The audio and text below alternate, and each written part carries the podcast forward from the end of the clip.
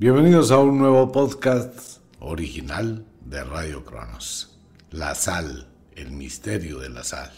Este es un tema curioso, es un tema que dejó muchas inquietudes con el podcast anterior sobre una serie de eventos que en la vida se conocen como saneamiento. Mucha gente dice, no, es que estoy salado porque me va re mal, estoy salado porque pasan una cantidad de cosas que van generando una serie de eventos destructivos de manera constante. ¿De dónde viene el cuento de la sal? La sal no es mala, eso hay que aclarárselo a todos los oyentes que tienen unos conceptos en algunas ocasiones equivocados porque desde la tradición se ha hablado que la sal representa la maldad y el azúcar representa la bondad. Esa lucha antagónica entre el bien y el mal. Pero no hay tal, no es cierto. La sal tiene un poder grandísimo en el arte de la magia. Lo que ocurre es que la concepción normal de la gente, a través de la historia, supone que la sal atrae la desgracia, la desdicha y el malestar, y eso es mentira. Muy al contrario, la sal armoniza energías. Por ejemplo, mucha gente sale a la puerta de la casa y encuentra sal. Entonces dicen, no, pues es que me están echando la sal para que me vaya mal. En ocasiones se utiliza la sal en brujería para crearle un efecto negativo a alguien, eso sí es muy cierto. Exactamente igual se utiliza el endulce para crearle un mal a alguien. Y se puede utilizar la sal para crear un bien o se puede hacer el endulce para crear un bien. Claro es que el endulce tiene un problema gravísimo. Se hace un melado y si la intención de la bruja es endulzar a un hombre que está casado, que tiene su mujer, que tiene sus hijos, que tiene su esposa, que tiene una muy buena vida, y lo van a endulzar con una persona para que lo explote, pues el azúcar o el endulce o el melado está creando un problema, ¿cierto? Destructivo, está destruyendo un hogar. Eso es el endulce. Y eso tiene un poder grandísimo. Mientras al contrario, en una casa donde están pasando una cantidad de problemas, donde se supone que están salados, pues se hacen los rituales del saneamiento, lo hemos hecho muchas veces, colocar tapitas con sal. La sal se moja, se endurece, desaparece, pasan una cantidad de cosas mágicas y la casa se limpia esa energía. Por favor, no lo vaya a hacer. Eso hay que saberlo hacer. No se ponga que si estoy diciendo esto lo voy a hacer ya mismo. No, eso tiene un ritual tal como les hemos enseñado. A propósito, llegó el momento de muchísimas cosas que están en la casa que se hicieron durante el año, que son esos rituales caseros, si hay tenedores colgados, si hay escobas patas arriba, si hay monedas por allá guardadas, todo eso toca sacarlo. Ya los rituales que hemos hecho, las sugerencias, todos esos tips, ya hay que sacarlos, hay que dejar todo en despojo para lo próximo que viene. Entonces, ¿qué pasa con la sal? La sal no es el elemento que daña, es la intención la que hace daño. Ayer hablábamos de un problema y mucha gente empezó a pelear en la casa. Venga, el carro está molestando, es porque usted tuvo sexo con alguien en el carro. No, mamita, yo no he tenido sexo. Que ese señor dice eso. Pero no lo he hecho. O fuiste tú la que lo hiciste cuando te presto el carro. No, venga para acá todos los oyentes, venga. Siempre he hablado de lo mismo, siempre les he comentado a ustedes lo mismo. Antes de suponer, sugerir, pensar, inducir que existe una brujería, ¿qué hay que hacer? Usar la lógica. Vamos a mirar si físicamente esto es probable o posible y cuáles son las causas que pueden hacer que esto sea posible. Si tengo un carro que está mal tenido, pues siempre va a molestarme por todo. ¿Cómo demuestro o cómo veo o cómo aprecio que hay algo que está funcionando mal y que tiene que ver con la magia. Primero, mire la tradición del carro. Los carros que son comprados de segunda mano, que han tenido uno, dos, tres, cuatro dueños anteriores, usted no tiene ni la más remota idea qué diablos ni en dónde ha estado ese vehículo. Usted no lo puede saber. Usted puede ver un carro muy bonito, recién pintado, latoneado, y lo compra sin saber y al cabo de cuatro meses se da cuenta que tiene el chasis torcido porque ese carro fue volcado, sufrió un accidente, lo medio repararon, lo repintaron y lo vendieron. Ya no puede reclamar, ¿no? Porque cuando usted compra un carro usado, por eso dice, en la compra-venta, usted recibe el vehículo en las condiciones en que se encuentra. Usted lo llevó a un peritaje, en el 90% de los casos, el que está vendiendo el carro es el que dice, mire, Camilo, lo llevamos donde un amigo, yo tengo un amigo en un taller y él le puede probar y comprobar que el carro está en perfecto estado. Entonces usted no tiene ni idea, todo lo que sean cosas de segunda mano, usted no tiene ni la más remota idea de qué pasó con eso y eso puede tener un millón de malas energías. Si usted tiene su carro propio, nuevo, sacado de concesionario, pero un día se puso a invitar a sus amigos y está llevando a sus amigos de un lado a otro, solo es suficiente que su amigo que va atrás con su pareja empiecen por allá a manosearse sin que usted se dé cuenta para romper la energía del carro. No ocurre en todas las veces. Igual pasa en un negocio, igual pasa en muchas partes, pero ocurre que si yo tengo un negocio con mi pareja y tengo sexo con mi pareja en el negocio, ¿el negocio se va a dañar? No, no se daña. ¿Puedo tener sexo con mi pareja en mi carro? Claro que sí. ¿Por qué? Porque hablamos de intenciones.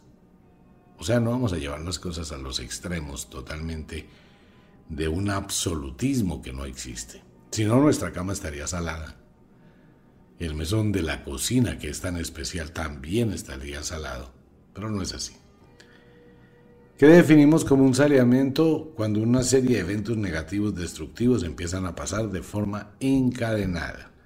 Se identifica por la sal con el ánimo de decir que está ocurriendo algo negativo, pero hay que sacar de la ecuación la sal de la cocina, la sal del mar, porque no es eso. Esa es la situación mental, como el ojo de una aguja. Su cuentecito aquel de la Biblia, es más fácil que pase un camello por el ojo de una aguja que un reino entre al reino de los cielos. ¿Y qué piensa toda la gente del ojo de la aguja? Ya hemos hablado del tema, ya muchos lo saben, ¿no? Pues la gente pensaba del ojo de una aguja, bueno, una aguja esa es de coser, donde se mete el hilo, pues una vaina miniatura, pues por ahí no cabe un camello ni a palo. Y decía, no, es más fácil pasar un camello por el ojo de una aguja. O sea, una vaina totalmente rara porque tendríamos que convertir al camello en un hilo más pequeñito. ¿Pero por qué? Porque es un concepto mal enfocado. En el Medio Oriente, en los caminos, vas hacia las montañas, pues hacían unos pasos muy, muy, muy estrechos para que pasara una persona y lograra seguir su camino sin tener que dar un rodeo grandísimo. Ellos forman una especie de túnel pequeño. Ese túnel o ese espacio pequeño que está en los caminos se le llama el ojo de una aguja. Porque es bastante estrecho. Si pasa un camello, claro que pasa un camello, pero muy, muy difícil. Entonces no es el ojo de la aguja, es una interpretación equivocada. Eso es igual cuando uno habla con una persona de la costa o de otra parte de cualquier país que identifican las cosas con otros nombres. Si viene una persona costeña al interior de Colombia y dice, hey niña, vaya y lave los chismes. Y es una persona del interior que aduce que los chismes son los cuentos, los enredos, el, cuenterío, ¿no? Los inventos de la gente. ¿Cómo así que voy a ir a lavar los chismes? Ve esa vaina. ¿Cómo se lavan los chismes? Ah, porque es que la losa, por ejemplo en la costa, no se le dice la losa, no, vaya lave los platos y la losa, allá dicen vaya lave los chismes. Cierre la pluma. ¿Cuál pluma? Cierre la llave. Son diferentes formas de expresar lo mismo con diferentes nombres, ¿no? Lo mismo pasa con la sal, exactamente igual. O el arroz en bajito con los amantes y las amantes. Obviamente el hombre no le va a decir a otro hombre, no venga hermano, es que tengo un arroz en bajito, si usted nunca cocina. Cuidado, cometen esa imprudencia. Pues sí, en una reunión de personas, familia, un hombre le va a decir al otro, no hermano, es que tengo un arroz en bajito. Apenas la esposa lo va a mirar, sí, en serio, si usted nunca cocina. Más o menos, ¿no? Es la idea. Eso le ha pasado a una cantidad de gente, unos chascos por no conocer el tema. ¿Se puede salar a una persona utilizando sal? Sí, porque es que la sal es otro vehículo de la magia, al igual que el azúcar y al igual que todos los productos de la cocina. Va a depender de la intención. ¿Qué pasa cuando una persona es salada o endulzada? Vamos a colocar las dos cosas en el mismo equilibrio. Siempre va a depender de la intención de quien ejecuta el ritual.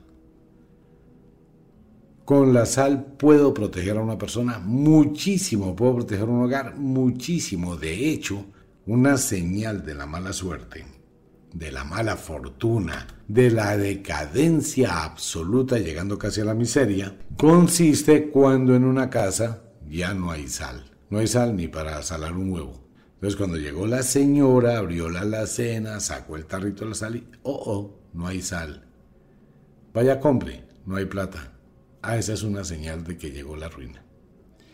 Que llegaron muchas cosas malas a su vida, que están pasando un millón de cosas malas.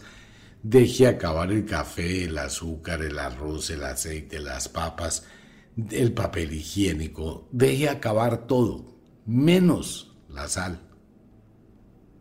Donde usted deje acabar la sal en su hogar, eso es una muy mala señal.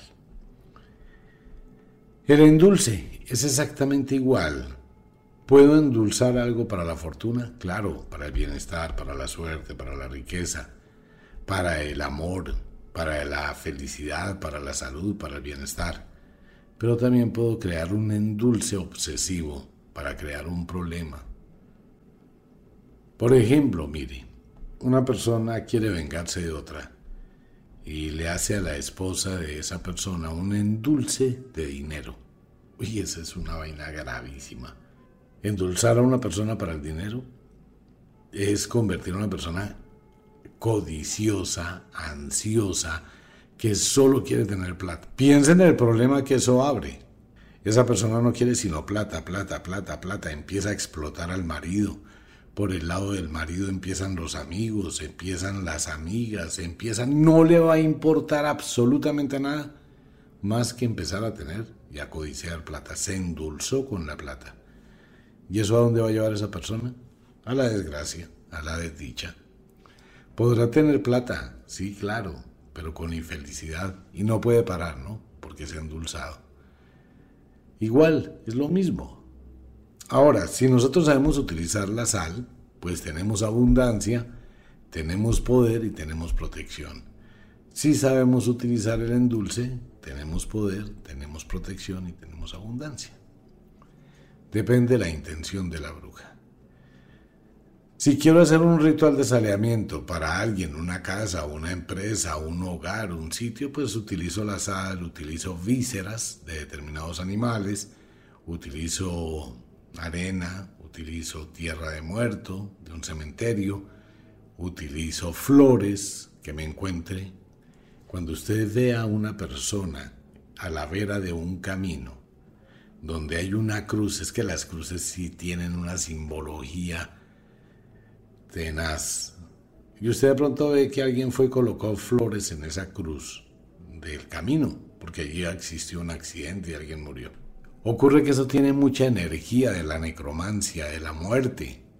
Entonces uno puede ir, coger una florecita de las que hay ahí, que la pusieron con llanto, con dolor, con la recordación de un muerto, donde está y se puede sentir todavía el olor de la muerte, entonces uno coge esa florecita y se la lleva. con cuidadito, le quita los pétalos, con cuidadito la prepara, consigue las cosas que se requieren, después la deja secar al sol, después la pulveriza, después le agrega otros productos y la convierte en un polvillo. Ese polvillo se mezcla con tierra de cementerio y con sal. Y con eso se le echa unas vísceras de un determinado animalillo, se empacan en una bolsita y se va con cuidado a ese lugar. Si puede colocarla dentro del lugar, pues la coloca de forma escondida entre un mueble, entre una puerta, entre un hueco, en una tubería vieja, en cualquier parte de la casa. Si no puede entrar, pues se la tira encima del techo y dice las palabras mágicas que debe decir cuando lo hace. Y se va, tranquilo, tranquila. Al cabo de unas horas, ni siquiera días, de unas horas, eso empieza a actuar. Uno puede decir que eso no existe, energéticamente sí que existe. Ese polvillo empieza a salir del tareguito y va inundando la casa de espacio. Con el tiempo eso se reseca por el sol o se reseca y con la sal y todos los elementos que hay allí se va desintegrando. Por eso hay gente que encuentra taleguitos desocupados solo con un polvillo por dentro. Pero eso se va liberando con el tiempo y va envolviendo todo, ¿no? Las personas, las cosas, y va creando una energía en ese lugar que es supremamente terrible. Y la gente empieza a quebrarse, sea una empresa, sea una fábrica, sea una casa, pero se requiere que las personas de ese lugar hicieron algo muy malo, muy fuerte, en contra de alguien, que se llenó de tanta sed de venganza para hacer ese tipo de ritual. Eso no lo hace cualquier persona solo por molestar. Venga, le a hacer una brujería ya a mi vecino que montó una panadería y consigo esto y voy y se lo tiro. No, ahí no funciona.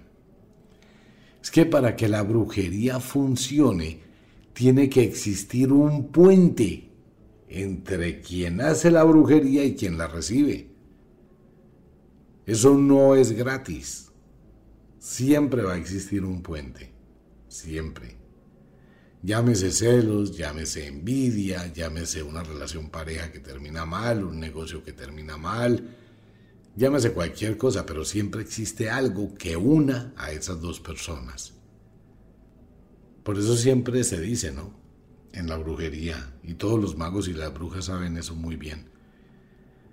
Cuando una persona tiene brujerías hay que pensar en, los tres círculos que rodean a la persona.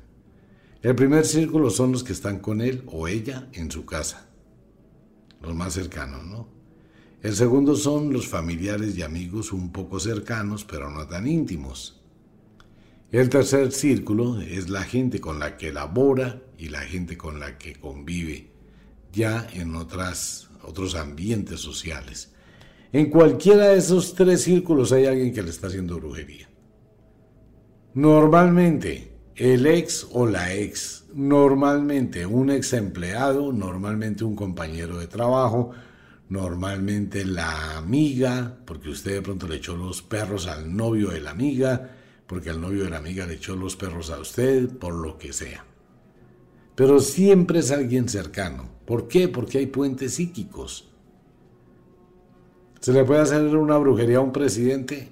Pues sí se le puede hacer una brujería a un presidente, pero se necesita que haya alguien cerca de él. Usted no le puede hacer una brujería a un presidente porque simplemente le cae mal. Pero la gente que está en el círculo cercano a él, a esa gente sí le hace brujerías. Otra vez, ¿por qué cree que los presidentes andan últimamente todos en el mundo con aseguranzas de brujas? Ahí no hay nada diferente, son aseguranzas de brujas. Porque es que los círculos cercanos a una persona, es que en todo hay enemistades, en todo hay guerra, en todo hay conflictos. Es muy tenaz. La mujer que quiere más plata del marido, quiere ligar al marido, pues le hace una brujería. Pero por favor, lo estamos viendo casi todos los días en las noticias. Como personas de la farándula que dañan y se tiran la vida cuando les descubren eso, le mandan a hacer brujerías como pasó en días pasados a su pareja. Eso es a todo nivel, mire, eso no es solamente en la casa, en la gente estrato 1, 2, 3, 4, 5, 6. Eso es en el estrato 50, 100, 200. Eso es en todo. Y hoy por hoy, pues la brujería abunda muchísimo más. Pero siempre, siempre existe que la brujería es de alguien que ha estado cerca de la persona que ha sido embrujada.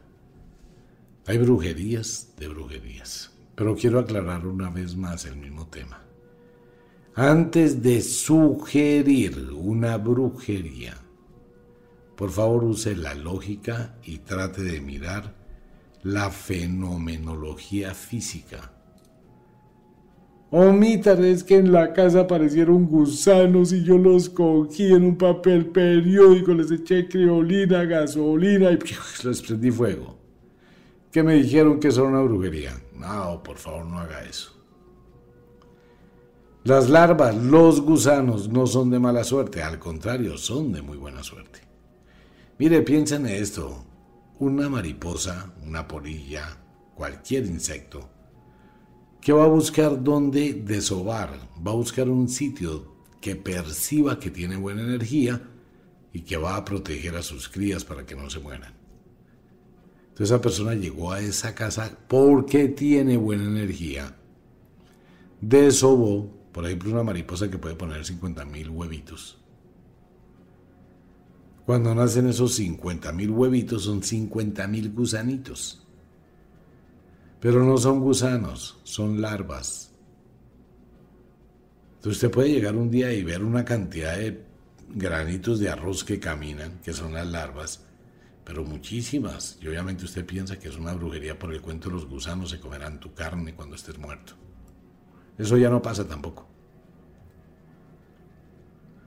Ese cuento de los cadáveres que son devorados por los gusanos, no, eso ya no pasa. Los químicos que se colocan hoy en día es para ayudar a desintegrar el cuerpo humano sin necesidad de las bacterias o los gusanos o todo eso. Eso ya es en los cadáveres que quedan en el campo abierto, ¿no? donde llega la moscarda y el moscardón, depositan sus larvas, tomando en cuenta que hoy a nivel clínico médico muchas enfermedades o heridas no cicatrizantes son tratadas con la larva de la moscarda y del moscardón. Si le colocan a la persona encima de la herida, las larvas de la moscarda y el moscardón, ellas se comen la piel necrosada, detienen la infección y llega la sanidad. Eso se está haciendo en muchos lugares del mundo hoy en día. Entonces usted no puede pensar que esos gusanitos son una brujería. Hay épocas donde hay escarabajos, hay épocas donde hay mariposas negras, la gente le tiene un pánico a esa pobre polilla. Se asusta, ¿no? Hay gente que se vuelve loca cuando entra una polilla de esas a la casa porque es Randy. Tiene unas filigranas espectacularmente hermosas. Y esta es una polilla que hace un viaje transoceánico. Entonces cuando pasan sobre las ciudades altas, porque se da más en las ciudades altas, pues ella no puede volar porque está cansada, va a morir y revolotea es incómoda un poquito. Pero no es que sea una brujería y se pegan en las paredes, se pegan detrás de la puerta y va, una brujería. Y para esta época empiezan a aparecer. Así que hay que tener mucha eh, precaución con el concepto. Hay que saber cuándo realmente está pasando algo. Y tengan mucho cuidado porque la sugestión es una vaina muy, muy grave. Muy, muy grave. Le recuerdo, cuando usted piense que le están haciendo una brujería, tiene que sumar los eventos que le hacen ver o percibir que hay una brujería. Bien, ese era el podcast del día de hoy. Como de costumbre, el inexorable reloj del tiempo que siempre marcha hacia atrás nos dice que nos vamos. No sin antes decirle que de verdad los queremos cantidades alarmantes, los amamos muchísimo, verdad que sí. Les enviamos un abrazo francés, un beso azul, a dormir, a descansar, a entrar al mundo de los sueños. Nos vemos. Chao.